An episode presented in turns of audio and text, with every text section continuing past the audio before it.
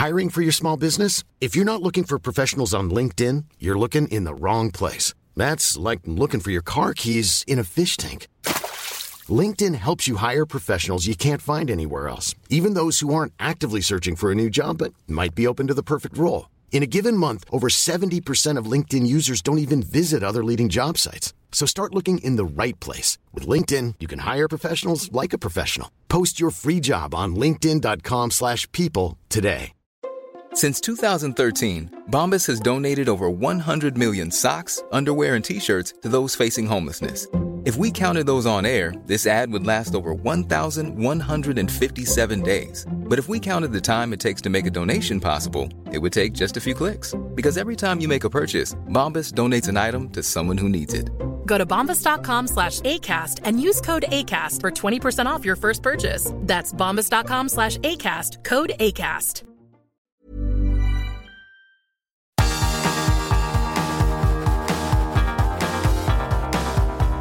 Universo Premier, tu podcast de la Premier League.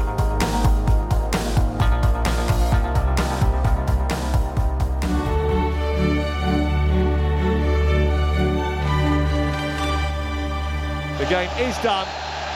Internazionale of Milan are going to the Champions League final in Istanbul into one.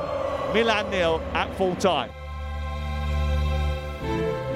De Bruyne with half a yard of space. Here's Bernardo Silva! 1-0 Manchester City! Here's Grealish inside the penalty area for Ilkay Gundogan. It's taken a block. Oh, it's headed in! He's done it again! Bernardo Silva! Kevin De Bruyne taking this free kick, swung in, just needs a touch. It's got it! And Manchester City are going to Istanbul. And they're looking for slipping it in for Julian Alvarez. Manchester City, relentless, remorseless, regardless of the opposition. They've beaten the defending champions by four goals to nil. The treble chance very much alive. Manchester City through to the final to take on Inter Milan.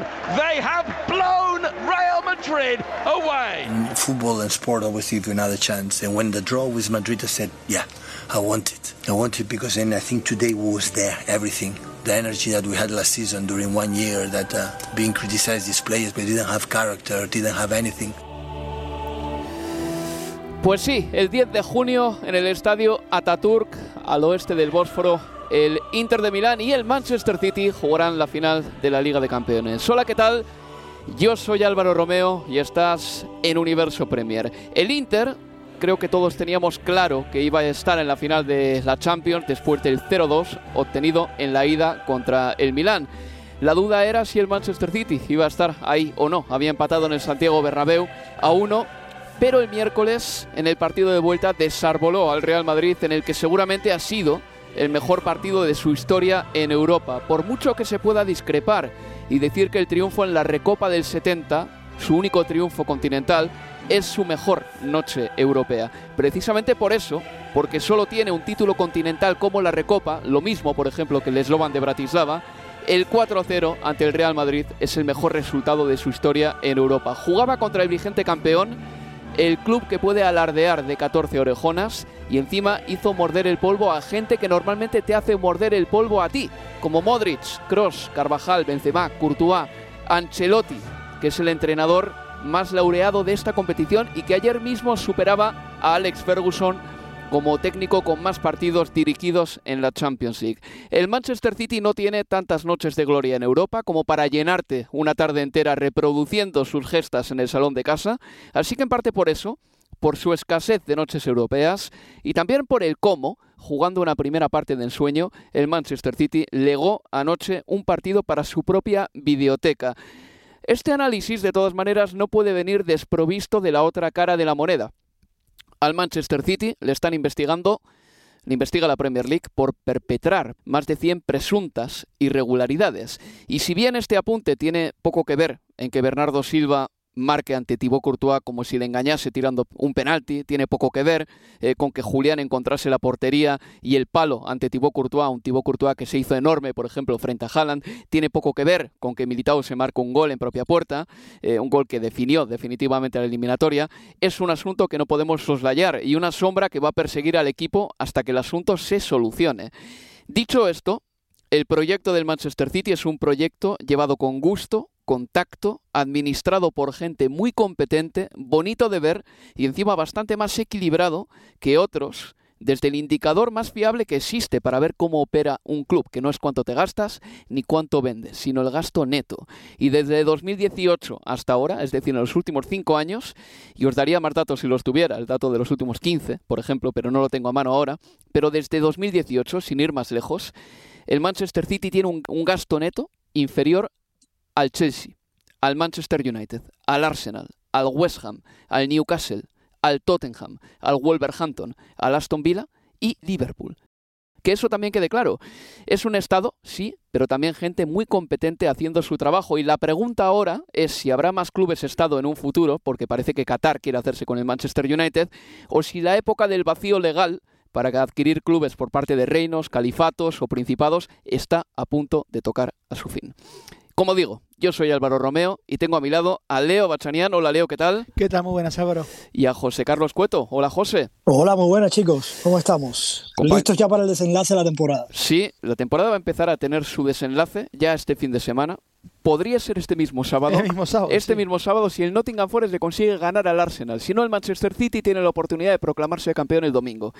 El 3 de junio será la final de la FA Cup. El 10 de junio la final de la Liga de Campeones. La final de la FA Cup la jugará el Manchester City contra el Manchester United. Si gana la Liga el Manchester City este domingo, asemejará mucho la situación a la del Barcelona en el año 2011, que ganó la Liga al Madrid de Mourinho con un margen bastante grande, cuatro o cinco partidos, y preparó esa final histórica para el Barcelona contra el Manchester United con 20 días. Le ganó 3 a 1 al Manchester United en una exhibición que los jugadores de Manchester no quieren ni ver, lo han reconocido muchas veces. A ver, este es el Manchester City. Ha llegado a este momento de la temporada Leo Bachanian, José Carlos Cueto, ya los micrófonos están abiertos para vosotros, sumando 23 partidos sin perder. 23 partidos sin perder, no pierde desde el 5 de febrero, cuando cayó contra el Tottenham. Eh, es una barbaridad y, lo de anoche es que realmente sobre todo en la primera parte vos marcabas y decías en, la locución en el arranque del programa probablemente la mejor noche en Europa de la historia del club quizás también sea la mejor noche de un club inglés en Europa en la era moderna de, de, esta competencia. Cuando digo la era moderna, si querés, desde que se cambió de la denominación de Copa de Europa a Champions League. Y, y, lo, y lo extiendo insisto, a todos los clubes ingleses que, han jugado esta competencia en los últimos 30 años. Lo, del primer tiempo de anoche fue realmente alucinante. La dominación con la que el Manchester City lo pasó por arriba al Real Madrid, que en los primeros 15 minutos de partido tocó la pelota 13 veces increíble. Una, o sea, tocó la pelota menos de una vez por minuto en el primer cuarto de hora del encuentro. Eh, y discutíamos eh, antes con, con José, con vos, eh, distintos aspectos de, de, cómo quizás pudiera haber encarado el, partido el, el, Madrid y después José lo seguramente puede explayarse en eso, pero esa, esa sensación de que hubieran puesto seis mediocampistas, siete delanteros seis defensores, nada hubiera cambiado. La exhibición de ayer de, del City fue realmente de ensueño. Y, pensemos que es un equipo que además en los últimos cinco meses, de enero para acá, solo estuvo por detrás en el marcador cuatro veces. Ante el Southampton, Copa de la Liga, que queda fuera. Y escuchemos además los rivales ante los que queda por debajo en el marcador. Southampton Copa de la Liga ya por enero, muy lejos y queda fuera, perdió 2-0 en el San Mary's. Después ante el Tottenham, cuando inicia esta racha de, victorias que también marcas o de partidos invictos, eh, cuando se va al descanso 0-2, termina ganando 4-2 y Guardiola además sale a la conferencia de prensa post partido con una rajada eh, sobre su futbolista diciendo que faltaba fuego, que quizás ya se habían mal acostumbrado el éxito de los últimos años. Después, nuevamente ante el Tottenham en el fixture reverso, cuando caen 1 0 en el norte de, Londres y la semana pasada en el partido de ida de semifinales ante Real Madrid. Las únicas cuatro veces en los últimos cinco meses que este equipo estuvo por debajo en el marcador. Y, y a esto le sumamos un contexto de semifinal de Europa donde muchas veces, ¿no? Justamente Guardiola, sobre todo con el Bayern Múnich o con el Manchester City, esta cuestión de, sobrepensar algunos partidos eh, decisivos, le ha ocurrido también en final de Champions con el Manchester City, aquella final ante, ante el Chelsea de, de Thomas Tuchel, pero es que si hablábamos la semana pasada de un City algo más cauteloso, creyendo que, que, el empate le servía y yo creo que el Madrid también entendió eso, por lo menos en el partido de día, pero sobre todo el City, que no pasó casi nunca Stones a la mitad de la cancha la semana pasada y ayer Stones fue el de la Premier League. Un tipo que jugó al lado de Rodri, que le permitió más libertad a Rodri, Stone que por momentos pisaba el área también, un Walker que tuvo mucha más libertad. De hecho, hoy hablamos mucho del pase de Kevin De Bruyne a Bernardo Silva, pero el que juega el balón hacia adentro, de afuera hacia adentro es Walker. Cuando la verdad que el 80% de los laterales del mundo hubieran centrado y Kyle Walker amagó el centro, jugó hacia atrás y después se pase Brun para, para que Bernardo hiciera lo que hiciera. Pero yo me quedo con ese primer tiempo realmente empachado de fútbol en un contexto el más difícil imaginable para un equipo como el sitio para cualquiera, ante el campeón reinante, ante Real Madrid, ese equipo que nunca se cae, ese equipo que nunca terminás de matar, y, el City lo hizo, y de la mejor manera posible. Te escucho, José. Bueno, eh, yo creo que el partido de, ayer hay que analizarlo y antes de también contribuir con mi parte a lo que está haciendo este Manchester City a final de temporada, eh, yo creo que desde la perspectiva del Real Madrid, ayer se notaron eh, dos realidades. Una que viene desde la planificación deportiva, que es claramente se anotaba que a esta plantilla le hacía falta un nuevo suplente de Benzema. Benzema ha sido un año difícil, que ha tenido lesiones, que obviamente con 35 años no te recuperas igual de esas lesiones que en años anteriores y se ha notado con un Benzema que duele decirlo a los eh, bencemistas, pero que prácticamente no ha comparecido en esta eliminatoria. De hecho, ayer me atrevería a decir que hubo momentos hasta casi de estorbo. Eh, por, por, duro que suene, y no probablemente ni siquiera sea culpa de él, sino eh, responsabilidad a lo mejor de defectos de la plantilla que también se acumulan, recordemos, pues bueno, desde ese fallido em, fichaje de Mbappé que se daba por hecho al final prácticamente la temporada pasada. Y luego más concretamente en el partido de ayer, yo creo que conociendo em, cómo llegaba el equipo a final de temporada, me refiero con esa lesión de Camavinga el pasado fin de semana, se juega con un ligero esguince de rodilla el partido de ayer, Modric también viene de una recuperación casi milagrosa, Benzema que no había estado bien. Eh, quizá lo más inteligente, y repito, dada la superioridad del Manchester City, es muy difícil que esto hubiese cambiado el curso del partido, pero por lo menos te puedes eh, quedar con la sensación de que pusiste todo o que jugaste con la mayor lógica posible a la hora del planteamiento del partido. Era acumular más hombres en mitad de la cancha, porque recordemos que lo que le pasó al Real Madrid en esos eh, primeros minutos, en esa primera parte de ayer, ya le pasó en los primeros 25 minutos del Bernabéu, era definitivamente algo que podía corregir el equipo eh, de cara a la vuelta y era lo mejor teniendo en cuenta el gran partido que había hecho Rudiger en la ida, jugar con Rudiger de central, desplazar a Lava al lateral izquierdo, acumular a Camavinga en el centro del campo y quizás sacrificar a uno de los de arriba, me refiero concretamente a Rodrigo. Eh, dicho lo cual, eh, pasando a Manchester City y obviamente siempre mencionando primero esa sombra que le persigue, esa eh, ventaja financiera con la que cuenta, que veremos hasta qué punto ha sido ilícito o no. Yo atribuyo este gran momento de final de temporada del Manchester City con la gran madurez futbolística y probablemente el mejor momento de la carrera de varios jugadores que están siendo clave en este final de temporada.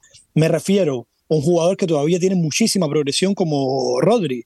Yo no sé ustedes, pero yo eh, llevo siguiendo a Rodri de, prácticamente desde el Villarreal Atlético de Madrid y Manchester City y yo jamás pensé que pudiera llegar a este nivel como futbolista, ya no solo empezando el juego, sino qué tan decisivo puede ser jugando muchos metros más adelante. El momento de forma de Gundogan, que se hace prácticamente indetectable ante cualquier equipo con esa llegada al área. El segundo gol de Bernardo Silva ayer llega de uno de esos movimientos de Gundogan llegando dentro del área sin que nadie le pueda detectar, que termina con un remate que para Courtois. ¿O qué podemos decir del momento de Grealish? La madurez futbolística de Grealish, cuánto criticamos, cuánto pusimos en duda todo lo que costó al Manchester City y cómo se ha convertido en un elemento eh, pilar para Guardiola. Es probablemente uno de los mejores defensores con balón que existen ahora mismo en el mundo. Y para un equipo que ataca tanto como el Manchester City, que acumula tantos hombres arriba como el Manchester City, tener un jugador como Grealish que no pierde la pelota, que provoca faltas, que elige bien, que siempre espera que le vengan a hacer el 2 contra 1 para soltar el balón y dejar a un futbolista que está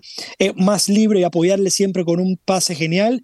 Y luego la gran eliminatoria también de Kyle Walker, que ha conseguido frenar a Vinicius por gran parte del partido en el, en el Santiago Bernabéu y durante todo el encuentro en la segunda mitad. En fin, varios factores que se juntan. De hecho, el Manchester City no ha necesitado ni la mejor versión de De Bruyne ni la mejor versión de Haaland para meter cinco goles en la eliminatoria. Y por último, también volver a mencionar y destacar el rescate de Bernardo Silva para final de temporada. Durante gran parte de la campaña, Marés estuvo jugando por encima suya. De hecho, nos preguntábamos qué sería de Bernardo Silva al principio de la campaña, especialmente después que se rumoreaba que podía salir del equipo y demás, qué tanto iba a contar. Pues fíjate si ha contado con un doblete, gran arma de Guardiola. Y como decimos, es que veo muchos jugadores del City, sobre todo en la zona del centro del campo, donde me te diría que tienen los mejores centrocampistas del, mundo en este momento, han llegado en el mejor momento de sus carreras a esta parte clave de la temporada para Guardiola. Yo creo, eh, José Leo, que el Real Madrid tiene también un equipazo y ayer cuando preparaba este partido es que yo miraba los datos de mm, precisión del pase y el Real Madrid y el Manchester City son los mejores de la Champions yo no pensaba que el Manchester City le iba a pegar un soberano repaso en la primera parte, no me lo esperaba de tal calibre y de tanta, de tanta diferencia entre un equipo y otro. Pero sí que diré que la primera parte del Manchester City fue tan buena que creo que incluso debería hacernos mirar más al equipo de Guardiola que criticar al Real Madrid. Eh, así lo pienso yo. Creo que eh, le habría dominado a cualquiera el eh, Manchester City el otro día porque salieron al campo, ocuparon el, invadieron el en la mitad de campo rival con eh, desde el primer momento del partido y luego esa posición de John Stones no solo te ayuda a tener siempre una estructura defensiva cuando pierdes la pelota, es que si pones a John Stones y a Rodri en el balcón del área grande, automáticamente te, vas a llevar un montón de rebotes. Y eso es lo que pasó en la primera parte también. El Manchester City tenía dos pivotes ubicados a 30 metros de Thibaut Courtois y a partir de ahí se desarrollaba todo el ataque del Manchester City, que recuperaba la pelota y volvía a jugar. En el caso de Jack Grealish, yo he sido crítico con él, pero le reconozco una cosa. Mira, es un extremo que por lo que sea genera cierto respeto entre los laterales sin ser un gran asistente ni un gran goleador ni tampoco un driblador excesivamente rápido, pero tiene una capacidad que Pep Guardiola en algún momento le echó en cara a Thierry Henry cuando le entrenaba en el Barcelona. Jack Grealish está siempre súper abierto en la línea de cal y siempre recibe solo y siempre recibe con el lateral a dos o tres metros de distancia. Pocas veces le enciman. Es Jack Grealish el que lleva la iniciativa cuando recibe la pelota porque puede iniciar la carrera y el lateral ya empieza a recular. En ese aspecto Jack Grealish es o hace todo lo que Thierry Henry no quería hacer en el principio en el Barcelona, ¿te acuerdas? que quería irse al centro, quería tocar, quería jugar con Xavi, con Iniesta y Pep Guardiola le cambió en un partido porque hizo precisamente eso. Jack Grealish siempre está muy obediente en la izquierda y creo que ese es el gran secreto, que abre el campo de maravilla. Y respecto a Bernardo, es un futbolista, Bernardo Silva, que aparte de tener un montón de cualidades que le hacen un buen extremo y un buen centrocampista, tiene también mucho orgullo. De hecho, ayer en las televisiones, al final del partido, hablando con la UEFA, dijo que se sentía mal tras el primer partido contra el Real Madrid porque se sentía que no había dado lo mejor para el equipo, que él había jugado mal y que Camavinga le había ganado en la bueno pues en esa batalla que tuvieron ahí en el Bernabéu y ayer quería reivindicarse creo que eso de Bernardo es muy importante también y luego enfrente de la portería Bernardo tiene una astucia que llama la atención. El primer gol es bueno, pero el segundo me gusta más, porque es complicadísimo. Cualquiera te diría, mira, el expected goals de este remate de cabeza es de 0,4. Las pelotas, que se me perdone. Hay que pasar la pelota de cabeza, no es un cabeceador, hay que meterla en la portería y pasarla por encima de Álava, pero no pasarte de fuerza para tirarla por encima del travesaño. Ese gol era más complicado de lo que podía parecer. Eh, absolutamente, la parábola de, la pelota es eh, la que quiso Bernardo, no, no es casualidad el, eh, dónde fue a parar e-, ese balón con, dos futbolistas o, con Alaba así en la, en la línea. Llevaba cinco goles en 51 partidos esta temporada Bernardo, que jugó prácticamente por todos lados, lateral izquierdo, mediocampista, extremo, en fin, por todos lados.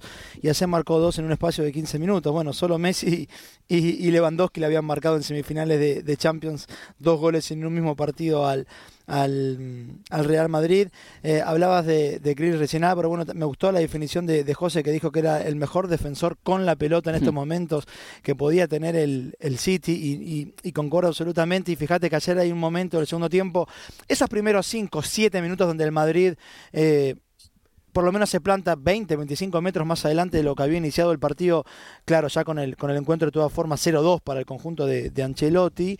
Y, Kevin De Bruyne inicia una contra muy rápida y, las cámaras lo toman a, Guardiola enojado porque evidentemente prefería que bajara el ritmo de, esa transición de, defensa-ataque. Y hoy leía que el diálogo aparentemente de esa acción a la que se lo ve agitando los brazos a, a Guardiola, el grito de Guardiola era pasá, paz, paz, y que de Bruyne le dijo callate eh, a, Pep y cuando Grealish dos minutos después justamente hace lo contrario de Kevin De Bruyne, que es ralentizar el juego, esto de ser el primer defensor con la pelota, una vez que recibió podía correr hacia adelante, sin embargo esperó y hizo ese pase eh, hacia adentro, lo que llegó de Guardiola fueron aplausos.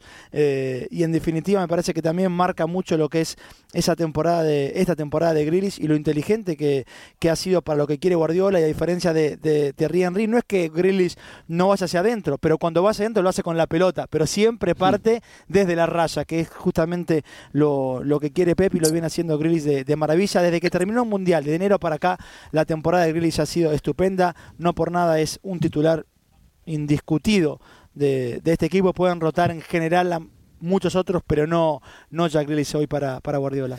Y José, tenemos cuatro minutos. Mm, ahora, ¿qué pasa con el Real Madrid? Porque termina el contrato Modric, Cross, Benzema, Asensio, Nacho y estas derrotas traen consecuencias. No sé de qué calado, no sé de qué magnitud y de cuánta profundidad, pero consecuencias tienen que traer. Y tú hablabas de Benzema, el eh, número 9. Si Haaland y Mbappé no están disponibles, que parece complicado, ¿qué tiene que hacer el Real Madrid aquí? Bueno, primero creo que no debe volverse loco con este tipo de, de resultados. Yo no creo que a Modric y a Kroos se les haya acabado la carrera futbolística.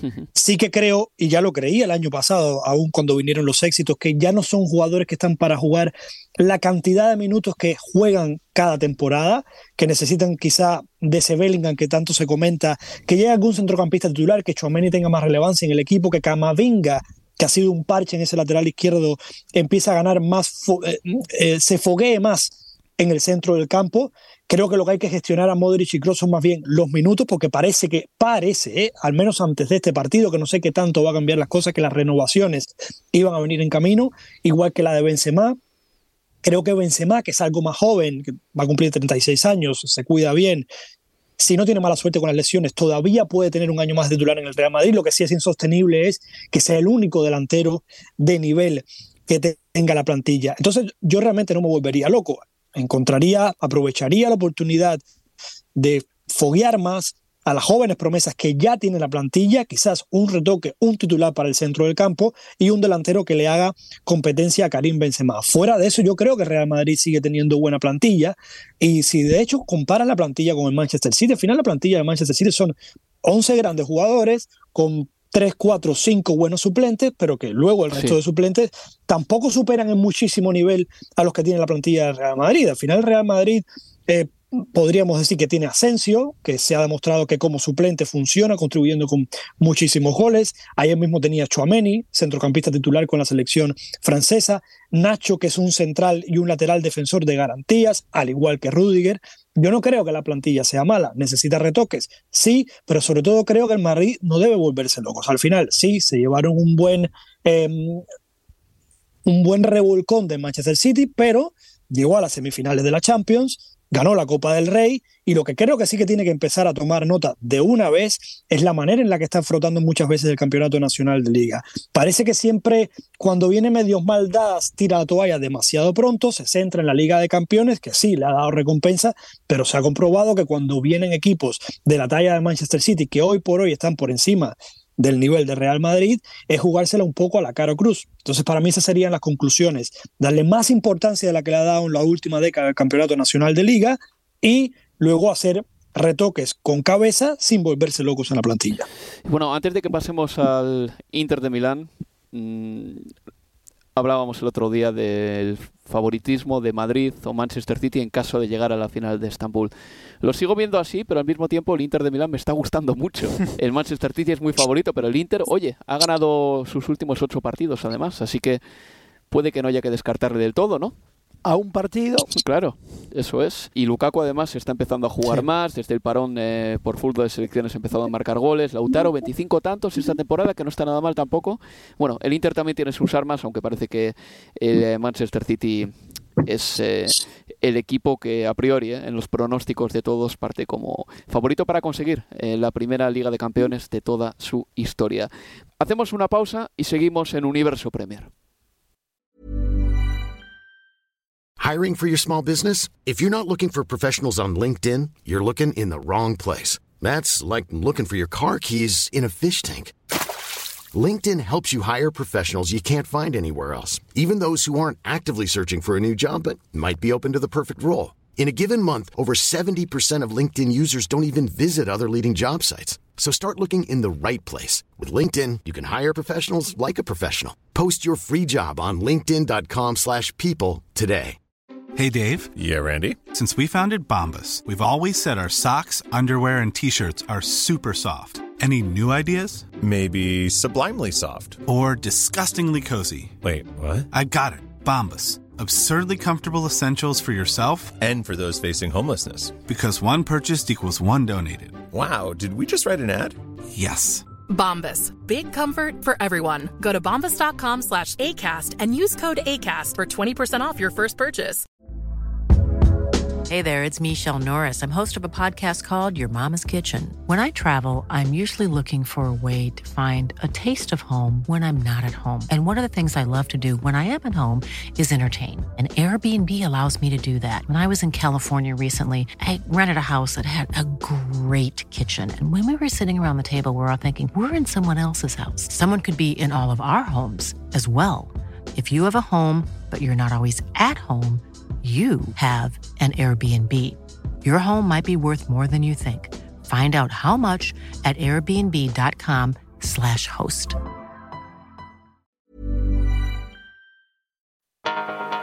Universo Premier, tu podcast de la Premier League.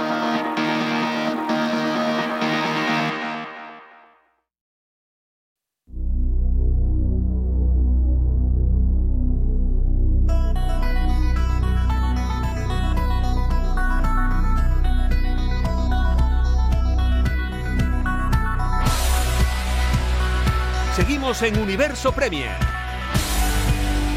Aquí continuamos en Universo Premier. Yo soy Álvaro Romeo y estoy acompañado por Leo Bachanian y por José Carlos Cueto. Estábamos repasando la vuelta de las semifinales de la Liga de Campeones. Recuerdo, la final la van a disputar el Inter de Milán y el Manchester City, dos equipos que creo que no se, no se han enfrentado jamás en Europa. Así que yo recuerde, me da la impresión de que desde luego en la Liga de Campeones nunca.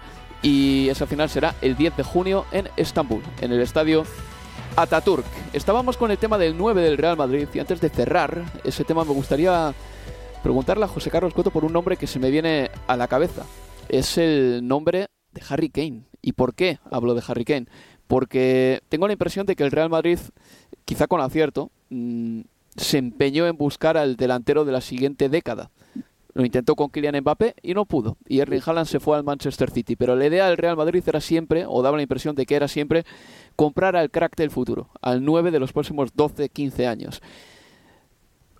Sería quizá una buena opción, José, adquirir a Harry Kane, a quien le queda un año de contrato en el Tottenham. Va a cumplir 30 años en este año 2023. Darle tres o cuatro años de contrato, que le dé al Madrid todo lo que le quede y entre tanto ir fogueando a un chico como Hendrik, que se le fichó para ser el futuro delantero del Madrid. Yo pienso que sí. Eh, de hecho, es de lo mejor ahora mismo que puede adquirir el Real Madrid en el mercado, descartando las opciones de Haaland y Mbappé, al menos por los próximos, no sé, dos, tres temporadas a lo sumo. Eh, porque además yo creo que Harry Kane en el ecosistema de cómo funciona el Real Madrid, con el tipo de nueve que está habituado a jugar el Real Madrid, Harry Kane puede hacer la función de nueve puro, yo creo que mejor que Karim Benzema, pero también puede emular bastante la función que hace Benzema de bajar al centro del campo, ayudar, combinar con los centrocampistas, crear superioridad por dentro. Son funciones que Harry Kane eh, desempeña con frecuencia en el Tottenham. Lo que claro, la llegada de Harry Kane obviamente supondría que uno de los dos delanteros, o Harry Kane o Benzema, partan claramente desde el banquillo, lo cual es una postura que no creo que sea fácil de vender a ninguno de los dos, sobre todo a Benzema, que si el Madrid se trae a Harry Kane va a ser para ser titular. Fuera de eso, nombres que sean complementarios que Benzema, solo se me ocurren ahora mismo, los dos precisamente están en el Inter de Milán, serían algo así como Lukaku o incluso el propio Lautaro Martínez, soluciones a corto plazo que puede tener el Real Madrid para eh, poner más dinamita en esa lanza de ataque. Se hablaba mucho también del interés, se ha vinculado mucho a Kai Havertz con el Real Madrid, pero Kai Havertz no es el tipo de delantero que yo creo que necesita o está buscando el Real Madrid. Así que yo creo que sí, yo creo que Harry Kane sería una opción eh, un win to un win-win sería para las dos partes, para el Real Madrid y para el Tottenham. Ahora, no sé hasta qué punto el Real Madrid esté por la labor de invertir primero en el traspaso y luego en la ficha que puede tener Harry Kane para un jugador al que realmente le puede apostar unas tres, cuatro temporadas como mucho. Recordemos que también Harry Kane no es el jugador más fiable en cuanto a lesiones, es un jugador que se suele lesionar con frecuencia Veremos si está por la labor del Real Madrid, pero yo creo que de lo que hay en el mercado, si el Real Madrid quiere volver a ser competitivo en Europa y dar un golpe sobre la mesa, es realmente ahora mismo el, único jugador, me atrevería a decir, que realmente podría cambiar las cosas y suponer un golpe de efecto también en el mercado a nivel de marketing, a nivel empresarial. Y esa temporada ha anotado 27 goles en Premier League y cumplirá 30 años el próximo 28 de julio. Antes de cerrar el capítulo del Manchester City contra el Real Madrid, vamos a escuchar a Pep Guardiola que apuntaba una de las claves del triunfo frente al Real Madrid. This team there is one incredible detail that I am so proud. They is so humble. Every game, it doesn't matter the opening the competition, he takes seriously. When do that is because they are so humble. But we have time to prepare, and now we just focus in Chelsea because we have to try to close it as soon as possible to prepare United and Inter de Milán. Hablaba Leo Pep Guardiola de que una de las cosas que tiene este Manchester City es que sus jugadores son muy humildes. A ver, eh, yo siempre eh, he dicho que una de las cosas que tuvo en Barcelona fue el entorno con las que tuvo que lidiar Pep Guardiola, porque el entorno de Barcelona puede ser complicado y en el Bayern de Múnich ya ni te cuento también con los directivos que hablan cuando quieren y dicen lo que quieren. E incluso jugadores como Müller también a veces da la sensación de que tienen tanta personalidad que, que fagocitan al entrenador y el mensaje del entrenador. En el Manchester City eso no ha pasado.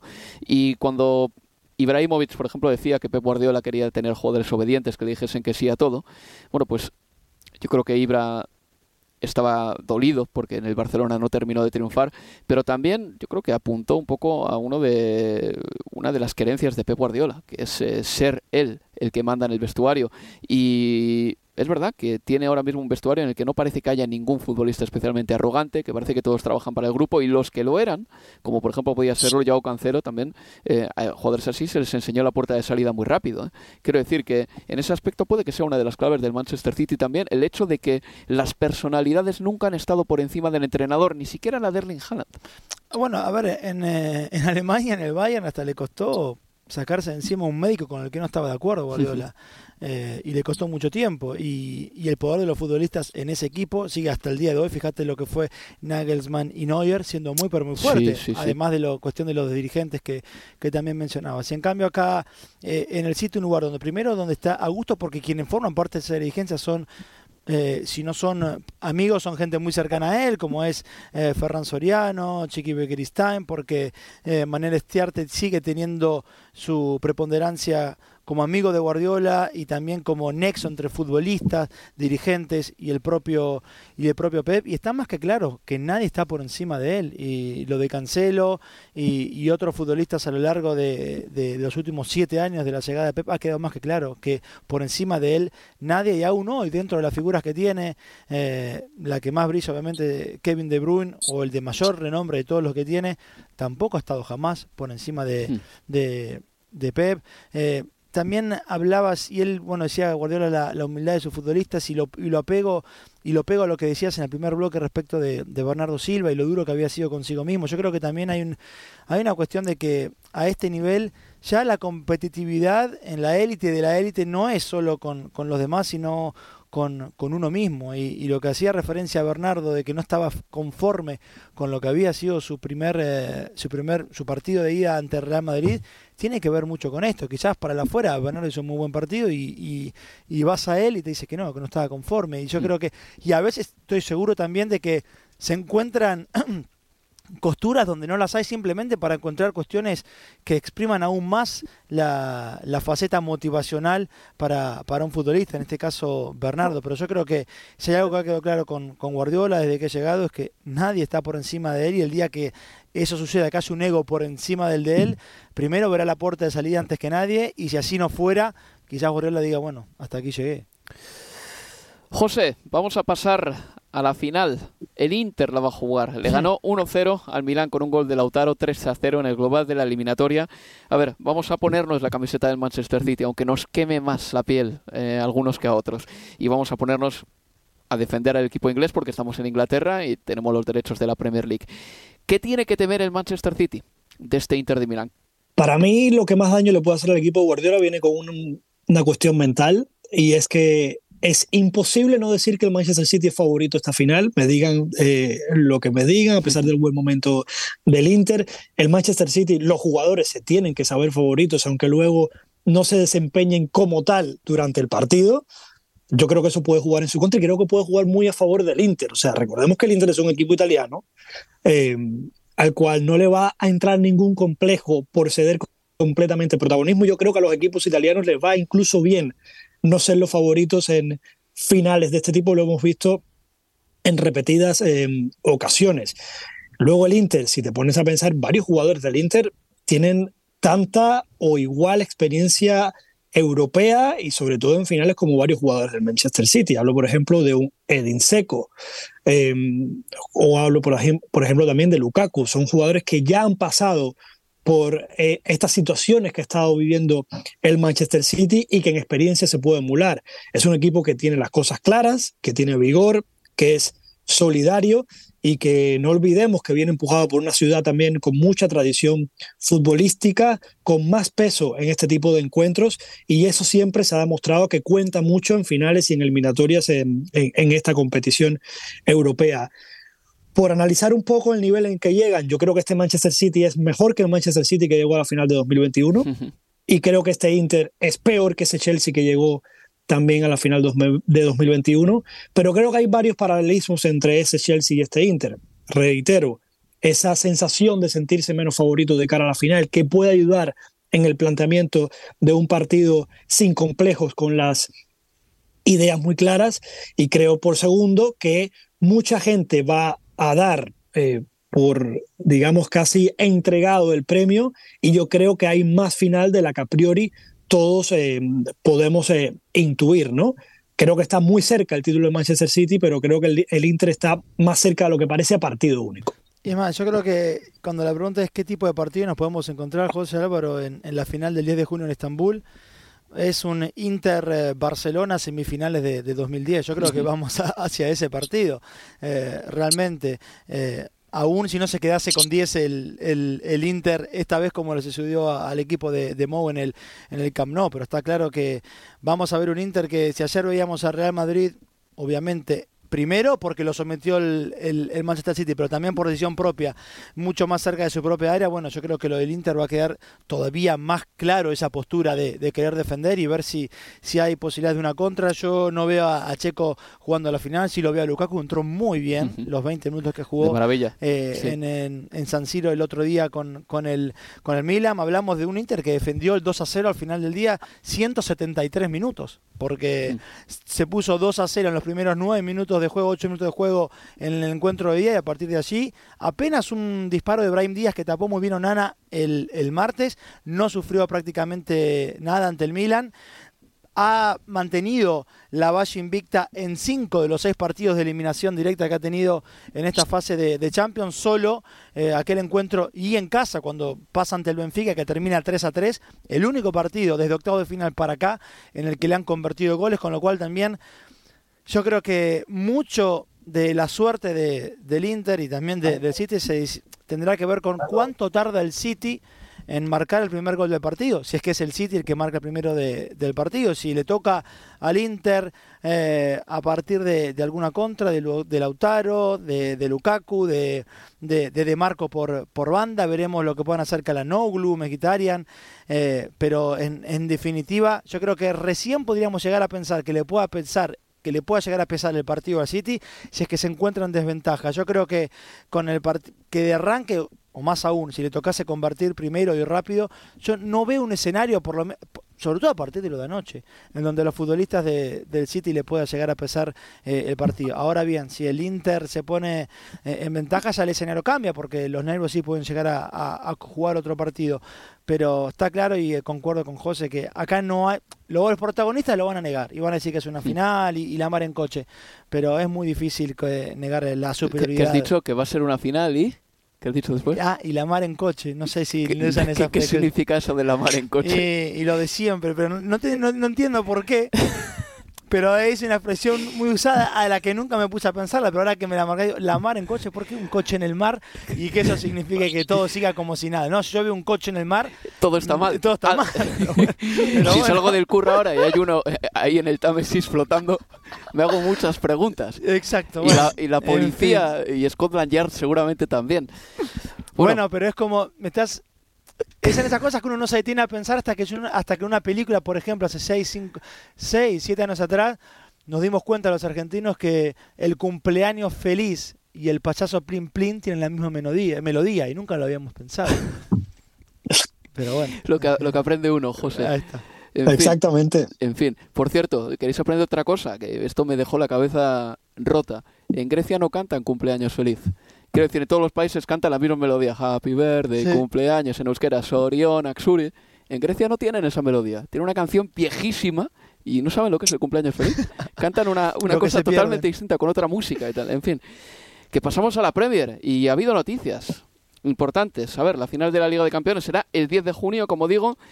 Antes estará la final de la FA Cup. Este fin de semana puede ganar el título el Manchester City, pero ya hay equipos que se despiden. Como por ejemplo el Southampton, que sufrió su descenso a la segunda división de, de Inglaterra el pasado fin de semana y a mí me gustaría preguntaros qué es lo que vais a recordar de estos 11 años del Southampton, porque es que yo tengo apuntadas aquí una serie de cosas y las voy a decir luego, os voy a dejar a vosotros primero. El Southampton ha dejado cositas por ahí ¿eh? y jugadores para el recuerdo también en este periplo de 11 años que ha tenido por la Premier. Pasa que cuando sinceramente cuando voy, bueno, James Proud, obviamente como, como emblema además sobre todo en los últimos años, pero cuando pienso en futbolistas que ha dejado, tengo que me remito inmediatamente a la era Pochettino, por lo que le ha servido al seleccionado inglés esos 14 eh, meses de, de Pochettino en, Southampton y, también para lo, que, lo que significó para la carrera de muchos de ellos. Eh, Luke Shaw, Ricky Lambert jugando en el Liverpool, Ricky Lambert debutando En, el, en, Wembley para el seleccionado inglés y marcando un gol al minuto de haber ingresado. Jugando su primer partido en Europa fuera de suelo inglés después de los 30 años, que es una rareza. Una, una locura. Adam Lalana. Otro. Eh, en fin, yo creo, para, pero para mí es eso, es remitirme en general a, a, la era Pochettino. José, ¿qué recuerdos te vas a llevar? No de este Southampton en concreto, porque de este es mejor no acordarse de nada, desde 2022-23, pero en general de estos 11 años que he estado en Premier. Me voy a recordar más bien de, de, de una frustración que me ha quedado en mi vida personal y futbolística amateur, que es si Watt Pros, que yo no le conocía, bueno, digamos, hace varios años atrás, es capaz de pegarle así a la pelota, ¿por qué yo no puedo? Y de intentar pegarle como Watt Pros en esa folla seca, endiablada, con que tantos golazos que nos dejó, que por cierto, visualmente me voy a quedar con eso y de fallar estrepitosamente en pegarle de esa forma. Y bueno, y hasta al final, esas 11 temporadas, que quieras que no, es muy difícil mantenerse en la máxima categoría, pero sí, me voy a recordar siempre con la sombra del futbolista que me frustró aún más en la vida futbolística amateur que intento llevar de vez en cuando. ¿Por, qué en Cuba no, no enseñan a la gente a pegarle como War Pros? Menudo escándalo. Bueno, ya veo a alguno que vaya eh, empezar un nuevo negocio, clínicas de golpeo Gem World Pro, ¿no? para, para todos los... Bueno, también yo creo que lo vamos a recordar, y sobre todo eso es ya Hasenhutel y más acá en el tiempo, por derrotas en Premier abultavísimas y de local. 0-9 ante el Leicester y 0-9 ante el Manchester United, ambas en el St. Mary's. Y por acordarnos de lo bueno, yo tengo apuntadas varias. Mm, cuatro goles de Sadio Mané. ¿A quién? Creo que Sadio Mané ha marcado cuatro en un partido. Cuatro en un partido con el Southampton, o el hat-trick más rápido de la Premier. Ahora mismo no lo recuerdo, pero lo voy a mirar mientras hables tú después. Así que que tu, que tu intervención sea superior a- al minuto. Eh, Dusan Tadic, Oh, un sí, jugador sí, que sí, fue el máximo, asi- que pegó más asistencias de gol en 2016, por encima de Riyad Mahrez, en la grandísima temporada de Mahrez con el Leicester para ganar la Premier. Manolo Gaviadini jugando una final de Copa de la Liga espectacular y así todo el Southampton no le ganó la final al Manchester United. Y no tengo ningún recuerdo en el Southampton y pido perdón a nuestros oyentes de Virgil van Dijk que llegó al Liverpool cuando el Liverpool pagó 75 kilos por él, pero no tengo grandes recuerdos de grandes partidos de Van Dijk en el Southampton. A mí, de hecho, me pareció, diría que una una excentricidad del Liverpool en su momento pagar tanto dinero por Virgil van Dijk y esto es todo lo que sé de fútbol.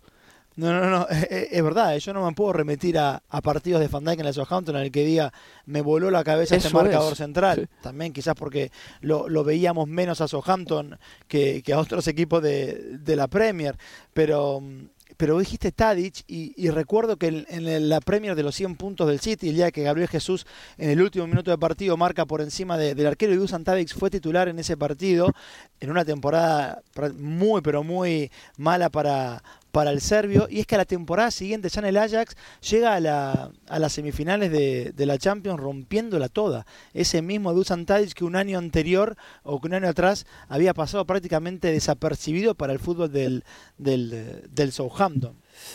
A ver, ¿encontraste el dato? Lo de? Sadio Mané lo estoy buscando, lo estoy buscando. Es el hat-trick más rápido en la historia de la Premier League. Ahí está, bueno. Lo marcó con el Southampton, casi nada, ¿eh? Eh, de Sadio Mané. Y bueno, ya para terminar, nos quedan eh, cinco minutos y pico. Hay que decir eh, un par de cosas. Que el Leicester pinta muy mal, eso en primer lugar. El otro día cayó contra el Liverpool Sí. por cero goles a tres. Y Leo, el calendario que tiene tampoco es... especialmente complicado, así a priori, pero sí que es verdad que le tiene que ganar al Newcastle United en el partido que tiene pronto contra ellos. Y West Ham, ¿cierto? Y West Ham. El del West Ham puede ser más fácil. Puede ser. Eh, y a ver, si West Ham es un rival que va a tener que enfrentar también, por ejemplo, el Leeds, que le toca a Tottenham en la última jornada y, y en casa en, en, en Elland Road. Obviamente está el Everton también eh, allí en, eh, en esta discusión para saber finalmente quiénes son eh, los dos equipos que restan por, por saber el- si van a tener destino de, de la Championship o no.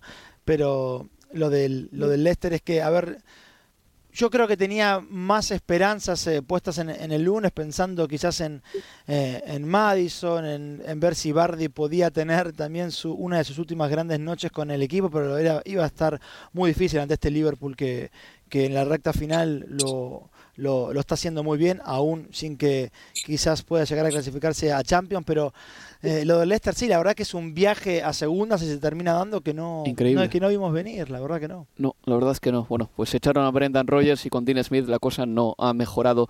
Y la, creo que la noticia eh, de la semana en la Premier League ha sido la sanción a Ivan Tony, el delantero de Brentford, José, que estará ocho meses sin jugar a fútbol en suelo inglés, porque no puedo jugar competiciones inglesas, por eh, vulnerar las reglas eh, sobre apostar que tiene la Federación Inglesa. Ocho meses, hasta el 16 de enero de 2024. Eh, algo que afecta a Evan Tony, pero que nos eh, pone frente a un problema muchísimo más extendido, que es el de la ludopatía, seguramente. Y sobre todo en este país. Sí, Eh, bueno, varias cosas sobre Ivan Tony. Suena casi a chiste decirlo, ya no sé si esta frase viene de Cuba o de España, se me empiezan a mezclar eh, los dichos, pero ocho meses, tremendo número ocho que le hacen a, al Brentford, que había encontrado a Ivan Tony. eh, uno de sus grandes exponentes de la gran campaña que está haciendo, no lo va a tener hasta enero de 2024, lo cual malas noticias para Ivan Tony, para el Brentford y también de cierto modo para la selección inglesa que se, se queda sin un activo con el que estaba contando. Eh, Luego faltan detalles por saber hasta qué punto estuvo implicado Evan Tony en esas eh, apuestas que se le atribuyen, pero yo creo que no se puede perder de, vista do- dos, eh, dos cuestiones de contexto importantes. Uno, lo que bien dices de la ludopatía en este país, pero sobre todo también de la relación entre las casas de apuestas y al final las propias competiciones deportivas, los equipos de fútbol. Es decir, que lo de Ivan Tony es, eh, si hizo lo que hizo, parece que sí, tiene que pagar por ello y eh, solo está en manos de, de la federación de estimar qué tanto qué tan ejemplar debe ser ese castigo, pero sí que me queda por dentro ese halo de cierta hipocresía de al final en un contexto en que hay un vínculo tan estrecho entre las casas de apuestas y las competiciones deportivas y los propios equipos de fútbol, pues que estos problemas a lo mejor no tendrían cabida si ya de por sí ese vínculo no existiese, ¿no? ¿Y qué pierde el Brentford, Leo, en un minutito? Pierde muchísimo. 20 goles en Premier esta temporada, solo por detrás de Haaland y Harry Kane para, para Ivan Tony. Probablemente, eh, a ver, teniendo en cuenta que es un club que siempre se ha manejado, que siempre está un paso adelante respecto de lo que vaya a necesitar y que en materia de refuerzos ha sido siempre muy inteligente, buscando lo que le necesita Thomas Frank. Yo creo que sabían de hace rato que esto podía pasar y seguramente ya hayan comenzado hace un buen tiempo atrás pensando en quién puede ser un buen reemplazante para Tony, que al final de competencia se perderá cinco meses, porque hay tres meses de receso en estos ocho meses de, en los que va a estar fuera del terreno de juego y de los entrenamientos, porque recién va a poder entrenar a partir de, septiembre y volviendo a, a, lo que decía José también, Ivan Tony tienen la camiseta del Brentford, un auspiciante que es de apuestas, eh, el centro de entrenamiento y el estadio está repleto de auspiciantes de apuestas y el dueño del Brentford hizo su fortuna también en el mundo de las apuestas. Sí, y el Brentford no está nada contento porque el comunicado eh, que ha emitido eh, aceptando la sanción, evidentemente, es, es muy, muy escueto, muy breve y es simplemente aceptar la sanción y nada más. En fin, que hasta aquí hemos llegado. José, Leo, muchas gracias por estar aquí. Gracias, chicos. Gracias, hasta luego. Y os recuerdo que este fin de semana estaremos en directo el sábado a las cinco y media de la tarde, hora de Inglaterra, con el Nottingham Forest Arsenal. Al término de ese partido, si el Arsenal pierde, el Manchester City será campeón de la Premier League. Si el Arsenal gana, el Manchester City sería campeón si el domingo a las 4 de la tarde le gana al Chelsea. Otro partido que nosotros también emitiremos. Hasta entonces, se despide de todos vosotros Álvaro Romeo. Cuidados amigos, adiós. Universo Premier, tu podcast de la Premier League.